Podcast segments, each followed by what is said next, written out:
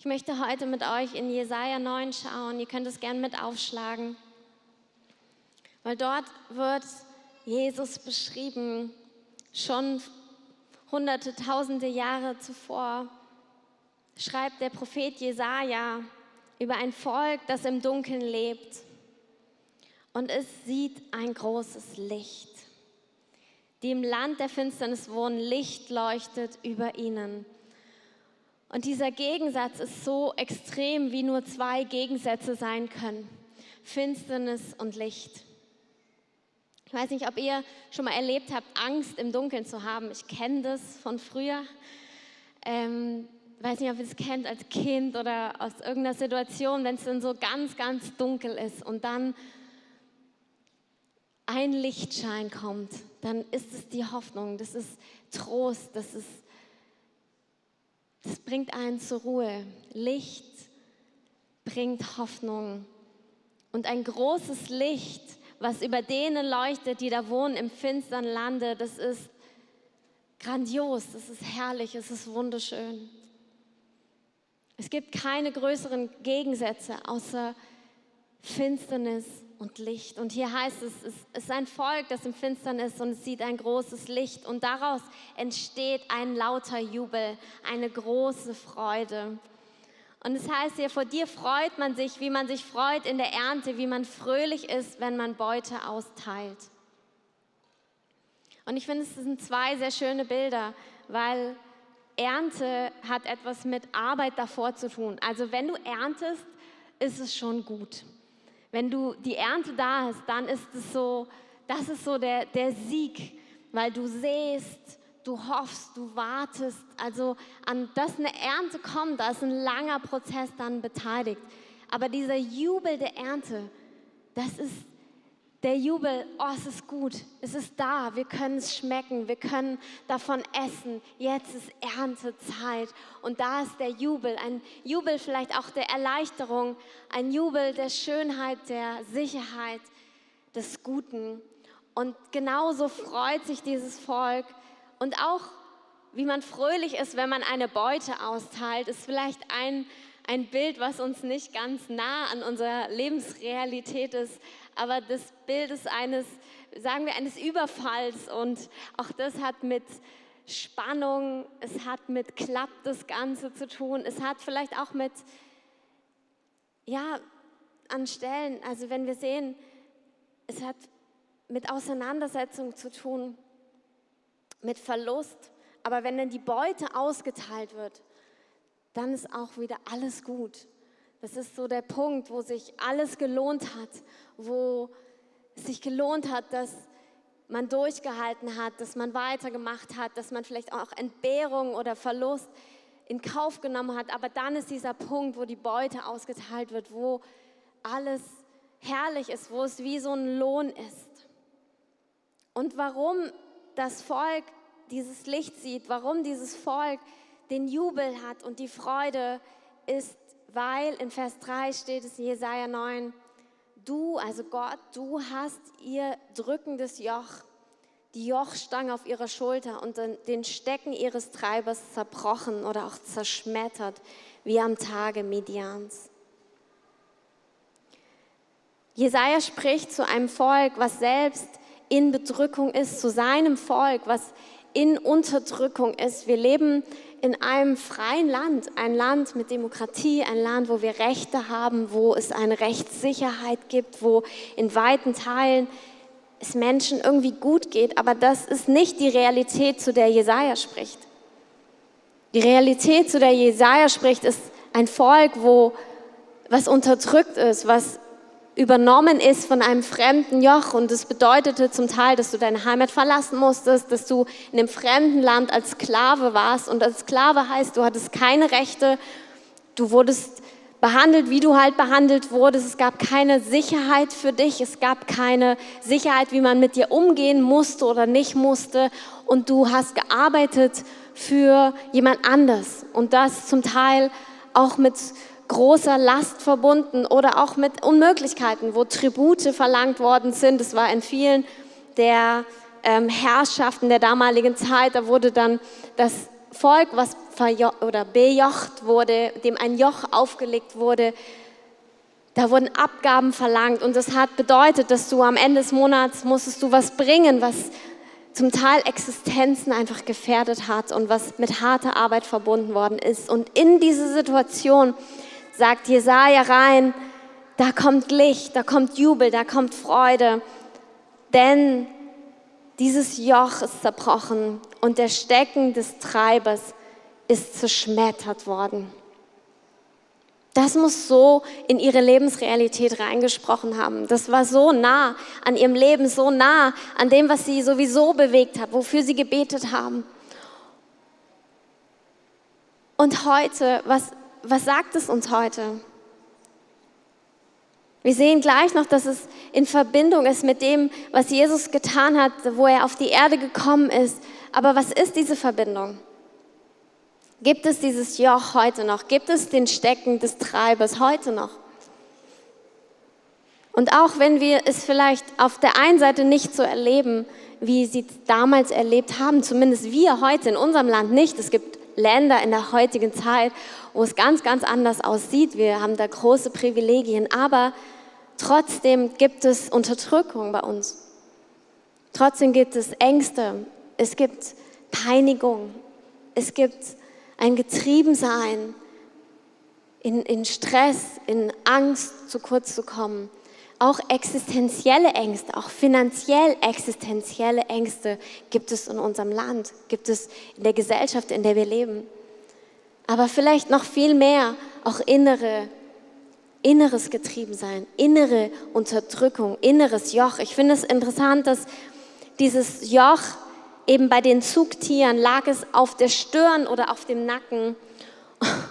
Und ich denke mir manchmal, wie viel der körperlichen Schmerzen auch der heutigen Zeit kommen davon, dass wir doch dieses Joch spüren, dass Menschen in unserem Land, in unserer Gesellschaft, in unserem Umfeld dieses Joch spüren, was ein Joch der Knechtschaft, ein Joch der Unfreiheit ist, des Getriebenseins oder auch wirklich echter Süchte und Unfreiheiten.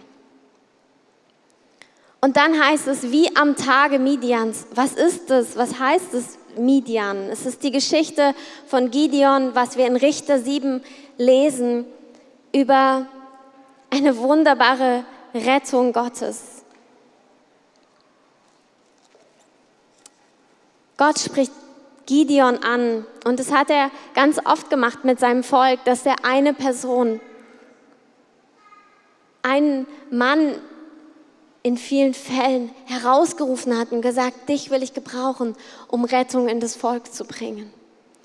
Was Gott durch einen einzelnen Menschen verändern kann, ist unglaublich. Ein Mensch, der ihm einfach glaubt. Das Einzige, was Gott gebraucht hat, ist, dass die Person Ja gesagt hat. Ja, ich glaube dir, Herr. Nicht Ja, ich kann das. Ja, alles in Ordnung. Ich check das. Sondern Ja, ich glaube dir. Ich glaube, du bist fähig. Ich glaube, du kannst es tun. Und Gideon hatte seine Zweifel.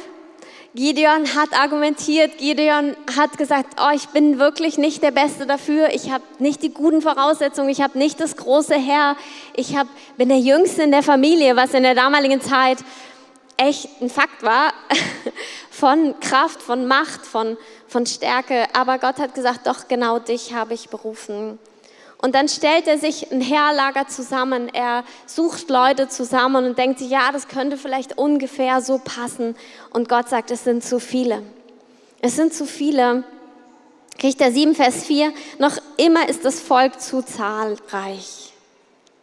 Zu zahlreich ist das Volk. Vers 2, denn Israel soll sich nicht gegen mich rühmen können und sagen, meine Hand hat mich gerettet.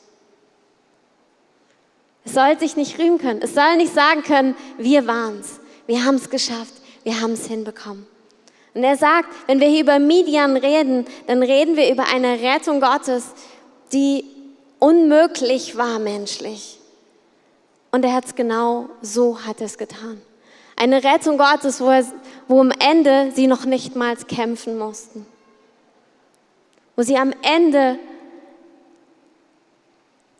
die Rettung des Herrn angeschaut haben. Wo sie losgegangen sind, wo sie mutig waren, wo sie Gott geglaubt haben. Aber dann hat der Herr gekämpft für sie. Aber dann hat Gott die Erlösung gebracht. Genauso ist es das Wunder von der Zeit, in der wir gerade sind, in der Weihnachtszeit. Gott ist nahe gekommen, Jesus ist nahe gekommen. Ein Retter, ein Erlöser, ein Heiland. Und wo Jesus auf der Erde war, gab es immer noch Unterdrückung in Israel, eine andere Unterdrückung. Und es gab viele, die auch gedacht haben, oh, jetzt setzt er sich auf den Thron. Jetzt wird diese Herrschaft, diese Sklaverei wird beendet. Und Jesus sagt aber, ich bin gekommen, die Welt zu retten. Was soll das heißen, die Welt zu retten? Sie haben gedacht, ja, aber konkret, was bedeutet das für unsere Situation da, wo wir gerade drinstehen? Und Johannes sagt über Jesus, siehe das Lamm Gottes, das die Sünde der Welt wegnimmt. Und auch da sehen wir wieder, es ist mehr als eine äußere Bedrückung, eine Bejochung, sondern er sieht das Herz an. Er sieht die Verlorenheit jedes einzelnen Menschen oder auch über Generationen, wo Spiralen des Todes drin sind, er sagt, das will ich beenden. Ich will die Sklaverei der Sünde beenden und dafür komme ich. Und genauso wie es in Richter 7 der Herr schon mal getan hat, ganz praktisch, und das Alte Testament ist oft, es zeigt uns in praktischen Dingen, was wir heute geistlich erleben dürfen. So wie es damals praktisch, der Herr hat gesagt, ihr seid zu viele, ihr müsst weniger werden, damit meine Rettung offenbarer wird, weil mein Ziel ist es, euch zu zeigen, ich bin der Retter. Ich bin der Herr. Ich bin der, der alles wirkt in unmöglichen Situationen. Und genauso ist Jesus gekommen. Und er sagt, ich bin als ein Licht in die Welt gekommen, damit jeder, der an mich glaubt, nicht in der Finsternis bleibt. Wieder das Licht, was in Finsternis kommt. Diesmal vielleicht nicht eine Finsternis einer äußeren Bedrückung, äußerer Probleme oder doch,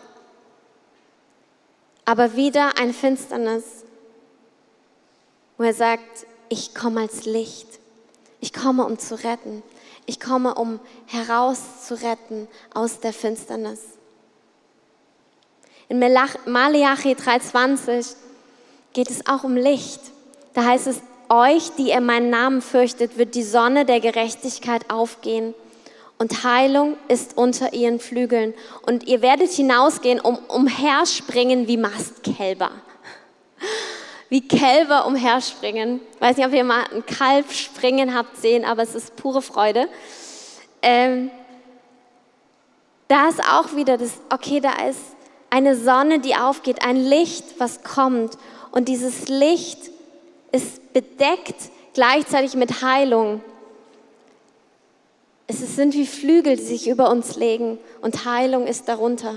Das Interessante ist, wenn wir an äh, Geborgenheit denken, an eine Höhle oder auch Flügel, die etwas bedecken, denken wir an Schatten. Wir denken an Finsternis. Wir denken irgendwie an kuschelig, dunkel. Eine Höhle ist dunkel. Aber hier heißt es, dass diese Sonne der Gerechtigkeit Flügel hat, worunter Heilung ist. Und so ist dieses Licht, was Jesus ist, er ist das Licht der Welt. Er ist gekommen als dieses Licht.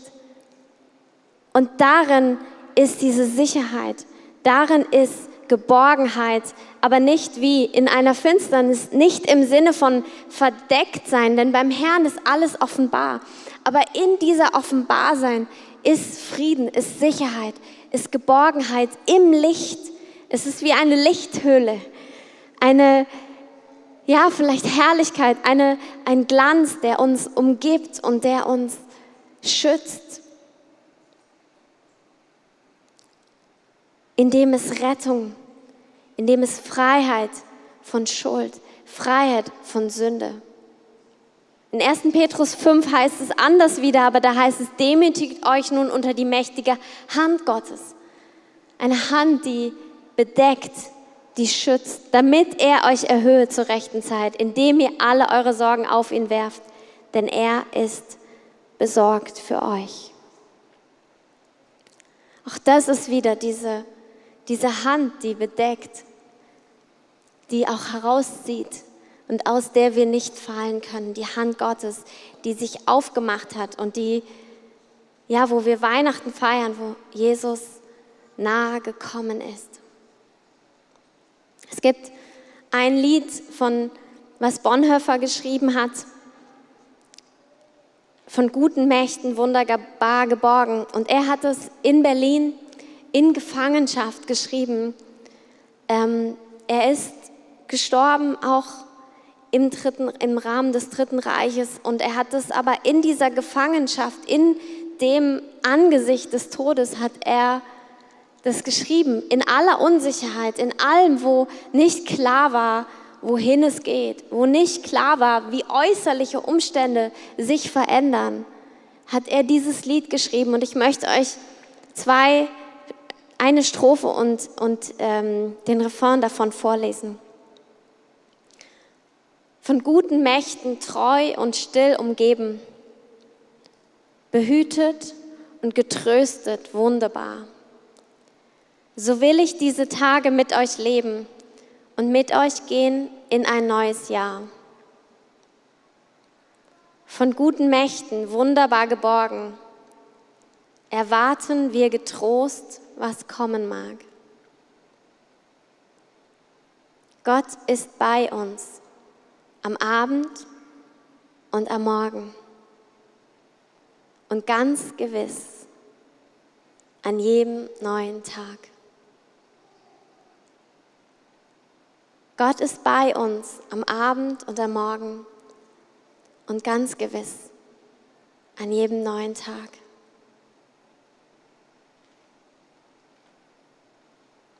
Ich glaube, dass wir uns bewusst sein dürfen heute,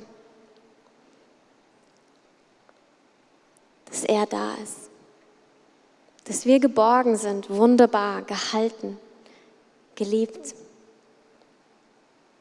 im Licht verborgen und geborgen. Und irgendwie ist auch diese Zeit, wo wir an Stellen Dinge nicht tun können, die wir tun möchten, wo wir auch in der Anbetung sind und nicht so viel geben können, nicht so viel äußerlich tun können. Wir können nicht singen. Das war jetzt gerade für mich so ein Bild von, wir empfangen. Wir sind die Beschenkten. Das ist, wo wir herkommen. Das ist, was Jesus mit jedem Einzelnen von uns, der du mit Jesus unterwegs bist, das ist dein Start mit Jesus. Und das ist dein Leben mit Jesus. Und vielleicht dürfen wir uns heute noch mal mehr bewusst sein, wer in uns lebt und wer uns umgibt. Viel mehr als was wir geben können, viel mehr als was wir tun können. Und ja, wir dürfen, wir sind, sollen mit ihm partnern, wir dürfen diesen Weg mit ihm aktiv gehen, aber der Ursprung und das Ziel ist allein er. Unsere Rettung ist allein er. Unser Sinn ist er. Er ist alles. Und wenn wir weiter lesen in Jesaja 9, da heißt es, denn uns ist ein Kind geboren, ein Sohn ist uns gegeben und die Herrschaft ist auf seiner Schulter. Er heißt Wunderrat, Gott hält, ewig Vater, Friedefürst auf dass seine Herrschaft groß werde und des Friedens kein Ende auf dem Thron Davids und in seinem Königreich. Dass er stärke und stütze durch Recht und Gerechtigkeit von nun an bis in Ewigkeit. Solches wird tun der Eifer des Herrn Sebaoth. Uns ist ein Kind geboren. Uns Ein Sohn ist uns gegeben. Er ist als Geschenk gekommen. Er hat sich verschenkt dieser Welt. Er hat sich verschenkt für dich und für mich. Er hat alles gegeben und alles getan. Und wie in Midian, wie an dem Tag, wo Gideon hilflos dastand und dachte, ich habe nicht genug, ich habe nicht alles, was es braucht, um diesen Kampf zu kämpfen. Im Gegenteil. Genauso sagt Gott an Weihnachten, durch das, was wir gedenken, sagt er, ich komme zu dir. Ich nahe mich dir. Du musst dich nicht abrackern und machen und tun, sondern ich komme und ich bin der Retter, ich bin der Erlöser. Ein Prediger, den ich letztens gehört habe, hat gesagt, wir sind mehr als Überwinder, heißt nicht, dass wir Überwinder sind. Also im Sinne von Überwinder, wir kämpfen, wir schaffen so gerade, wir kommen so durch und wir haben alles gegeben und dann haben wir überwunden. Nee, wir sind mehr als Überwinder. Mehr als Überwinder heißt, du stehst da, Gott kämpft, Gott hat gesiegt und dann sagt er, Sohn, jetzt komm her, ich mache dich zu dem Sieger dieses Kampfes. Oh wow, du machst mich zum Sieger, ich habe doch gar nichts gemacht. Also ich kann es doch auch gar nicht. Und doch sagst du, und ich kröne dich mit Gnade und Barmherzigkeit. Ich gebe dir Ehre, ich gebe dir Jubel. Der Himmel jubelt über dich.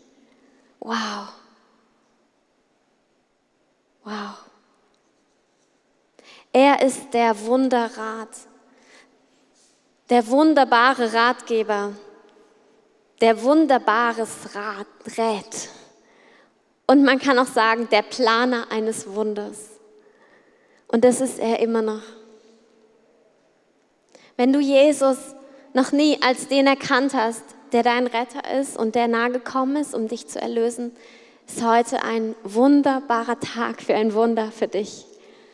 Dass du Erlösung erlebst, dass du Errettung erlebst, dass du ihn in dein Herz einlädst. Und du kannst es dort, wo du bist, vielleicht auch am Stream, ganz einfach machen. Jesus, ich öffne dir mein Herz. Ich gebe dir all meine Schuld. Sei du mein Retter, mein Erlöser, mein Herr und leite und führe mich. Ich kehre um von meinen Wegen und ich gehe auf deine Wege. Aber es ist nicht nur eine Botschaft für die, die Jesus noch nie erlebt haben, sondern es ist eine Botschaft für uns. Er ist dieser wunderbare Ratgeber der in Situationen, wo wir nicht weiter wissen, ganz andere Wege hat, der ganz andere Möglichkeiten hat.